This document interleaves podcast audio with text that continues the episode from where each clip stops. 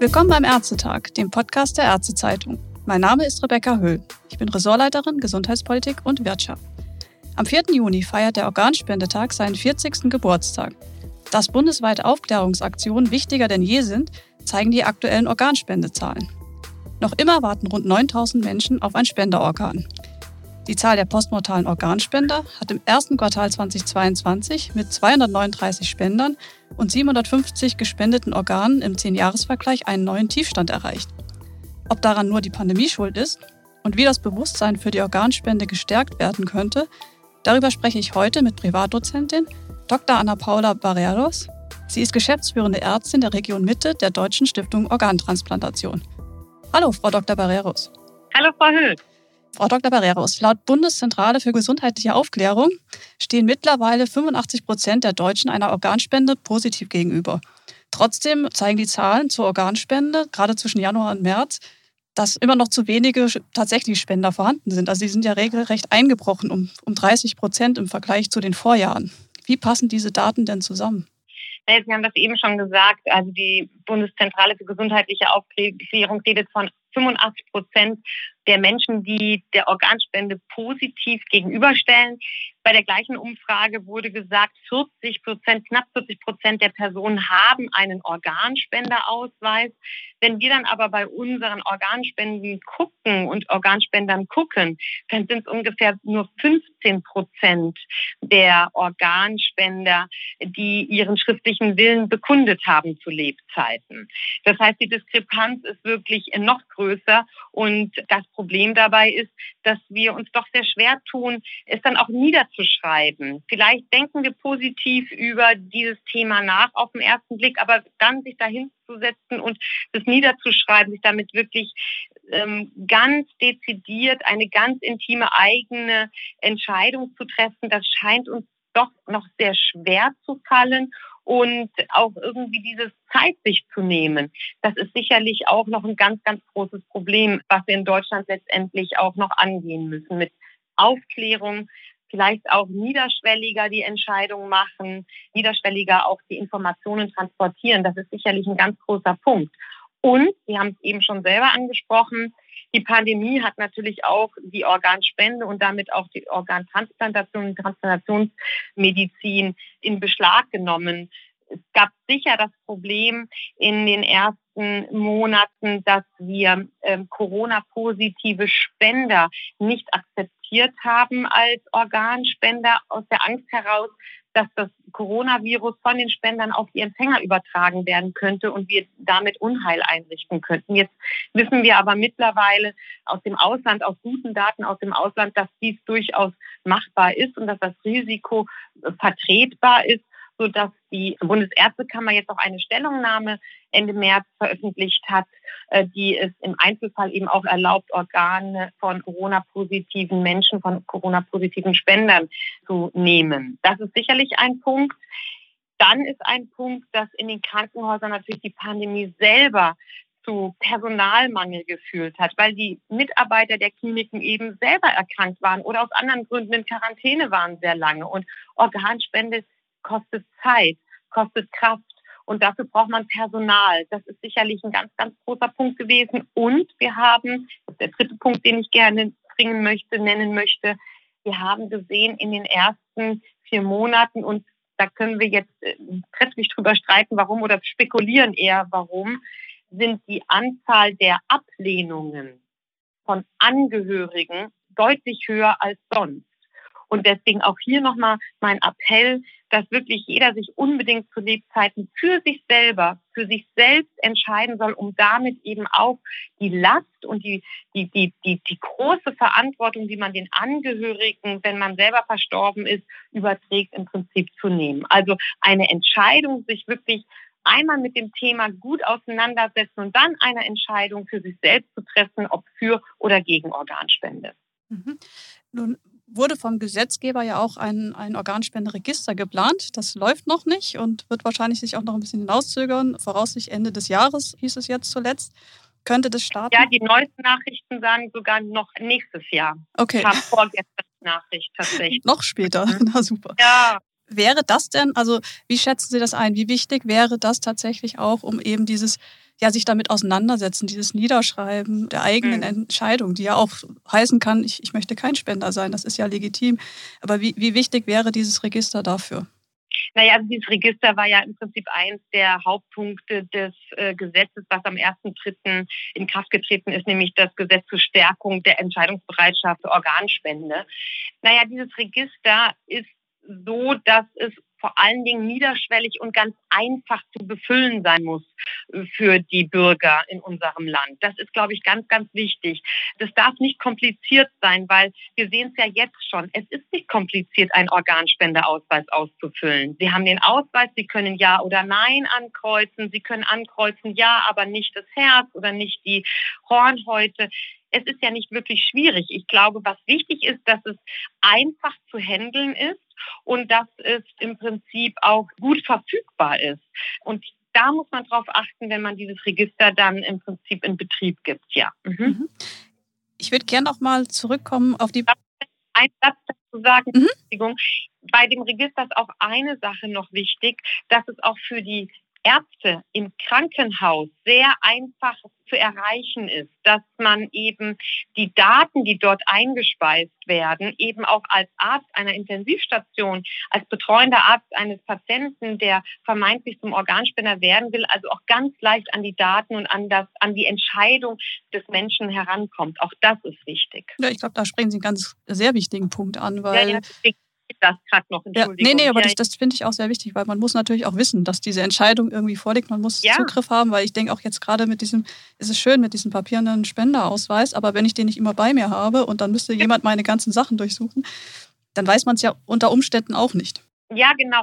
Ich glaube, bei dem Register muss man auch sagen, man hat ja aus dem Ausland, weiß man von Ländern, die Register haben, dass sich da ja ehrlicherweise gar nicht so viele Menschen eintragen. Und es kann auch zum Nachteil werden, weil wenn jemand sich dann nicht eingetragen hat, kann man ja dann als Angehöriger auch denken, na ja, wenn er es vielleicht gewollt hätte, hätte er sich eingetragen. Hm, ja. Verstehen Sie den ja, Punkt, den ja. ich machen will, Frau Höhl? Ich, es ist gut gemeint und es ist, glaube ich, auch ein, ein sehr guter Hintergedanke, dass jeder sich einträgt und einmal sich entscheidet und dann eingetragen ist und fixiert ist, ja und man nicht darauf angewiesen ist, ob ein Angehöriger davon weiß oder ob ich es in die Patientenverfügung eingetragen habe. Aber dann muss es ganz niederschwellig sein, ganz einfach sein, sowohl für denjenigen, der sich einträgt, aber auch für den, der es am Ende abrufen mhm. muss, ne? der ja. Intensivmediziner. Ganz wichtig. Mhm. Ja, ist ja, denke ich, auch für, ich glaube mal, in dem Blickwinkel der Angehörigen ganz, ganz wichtig, dass man eine Entscheidung das trifft und nicht ähm, das sozusagen bei den Angehörigen ja ablehnt, ähm, die dann in einer Situation sind, in der, der sie ohnehin vielleicht ähm, ja, ja, gerade emotional aufgewühlt das, das sind, dann noch eine Entscheidung treffen zu müssen. Das war ja die Idee hinter dem Register, dass man damit mit dem Register den Angehörigen die Last der Entscheidung über etwas, worüber man vielleicht zu Lebzeiten nie miteinander gesprochen hat, ähm, nehmen kann. Ja. Mhm. Ich würde jetzt trotzdem noch mal einen Schritt zurück machen wollen und noch mal auf das Pandemiegeschehen eingehen wollen, weil Sie ja sagten, wir haben jetzt gemerkt, im ersten Quartal sehr wahrscheinlich hat die Pandemie da eine Rolle gespielt bei dem Rückgang der, der Spenderzahlen. Wir hatten aber gerade so die, in den anfänglichen Jahren der Pandemie, also da war es ja relativ stabil bei den Organspendezahlen. Weiß man, warum sich das auf einmal verändert? Also ist es jetzt nur, dass, dass man sagt, okay, natürlich waren in den Kliniken mehr selbst erkrankt, also mehr vom Personal erkrankt, die ähm, auch in Quarantäne mussten die vielleicht krank genau. waren oder liegt es, liegt es noch, hat es noch andere Gründe? Wie ich vorhin schon, es ist einfach multifaktoriell. Das eine ist tatsächlich, dass die Omikron-Welle auch eben die Mitarbeiter in den Kliniken viel mehr in Mitleidenschaft gezogen hat, die dann zwar in Quarantäne waren, auch asymptomatisch waren, klar, aber einfach nicht als Arbeitskraft zur Verfügung standen. Und die Omikron-Welle war ja viel, viel ansteckender, viel infektiöser, als das die Delta-Welle war. Das ist wirklich nicht zu vernachlässigen.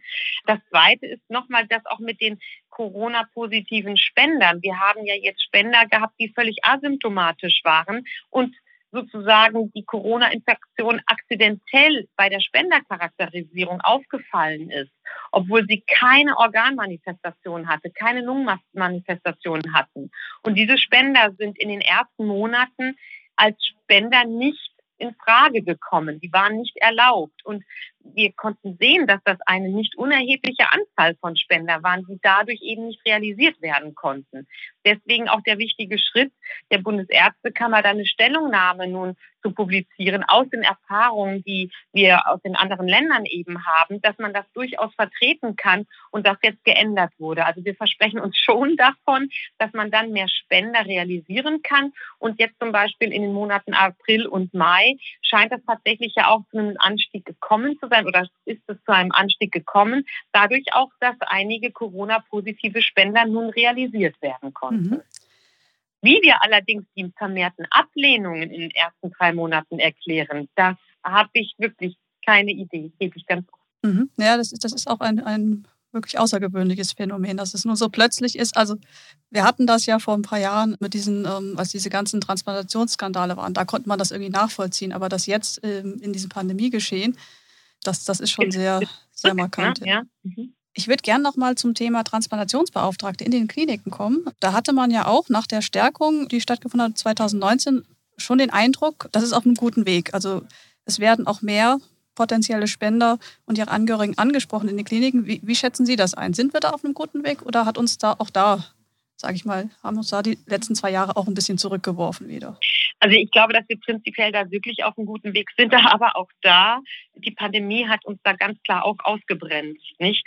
Die Maßnahmen konnten nicht so realisiert werden oder in der Zeit nicht so schnell realisiert werden, wie wir uns das gewünscht hätten und gedacht hatten.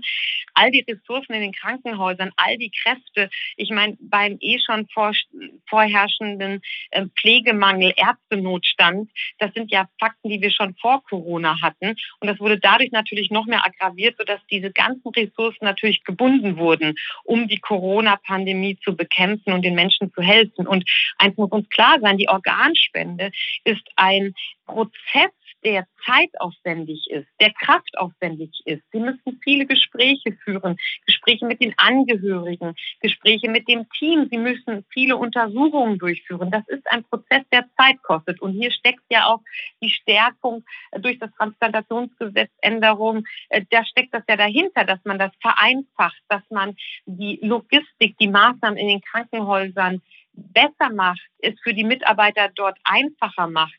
Aber das ist sicherlich nicht in dem Maße jetzt in der kurzen Zeit gelungen, wie wir uns das erhofft hatten. Wir denken aber, dass und hoffen natürlich, dass wenn die Pandemie jetzt ja in den Griff zu kommen ist oder mehr in den Griff kommt, dass dann die Maßnahmen noch weiter greifen können und man dann vielleicht doch noch doch den erwünschten oder schon vorher sehnlich erwünschten Anstieg der Organspender sehen wird. Gäbe es denn sonst noch was, wo Sie sagen, das müsste man in den Kliniken jetzt dringend ändern, angehen, damit ja, mehr Angehörige gezielter angesprochen werden können und damit auch, sag mal, Spender besser wahrgenommen werden?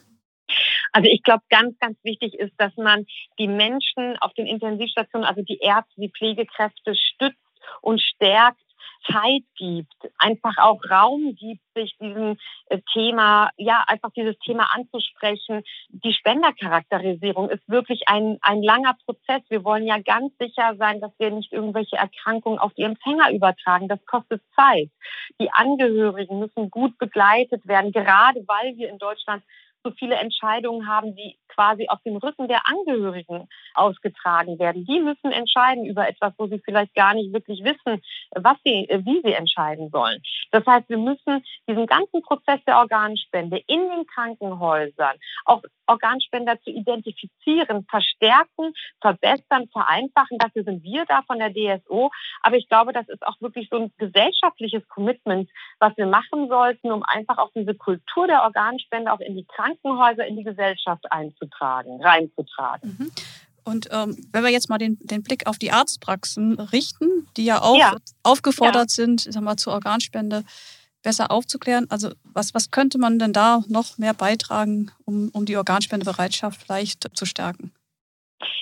Da setzt ja auch ganz essentiell das Gesetz jetzt, was ab 1.3. in Kraft getreten ist, zur Stärkung der Entscheidungsbereitschaft zur Organspende im Prinzip an, dass Hausärzte wirklich dieses Thema mit den Patienten, die sie ja zum Teil schon seit vielen, vielen Jahrzehnten kennen, einfach besprechen, dass Hausärzte sich da natürlich auch fortbilden, dass sie Tools benutzen, zum Beispiel von unserer, ähm, von unserer Stiftung, von der DSO, wo man Fortbildung zu der Organspende per E-Learning oder auch durch jetzt, wenn möglich, Präsenzveranstaltungen machen kann, um dann das Wissen zu den Patienten zu tragen, die sie betreuen und dann wirklich auch immer noch vorherrschende Ideen, die nicht stimmen und auch Ängste abzubauen. Ich glaube, ein ganz großes Thema ist Ängste abbauen, aufklären und, und transparent sein bei dem Thema Organspende.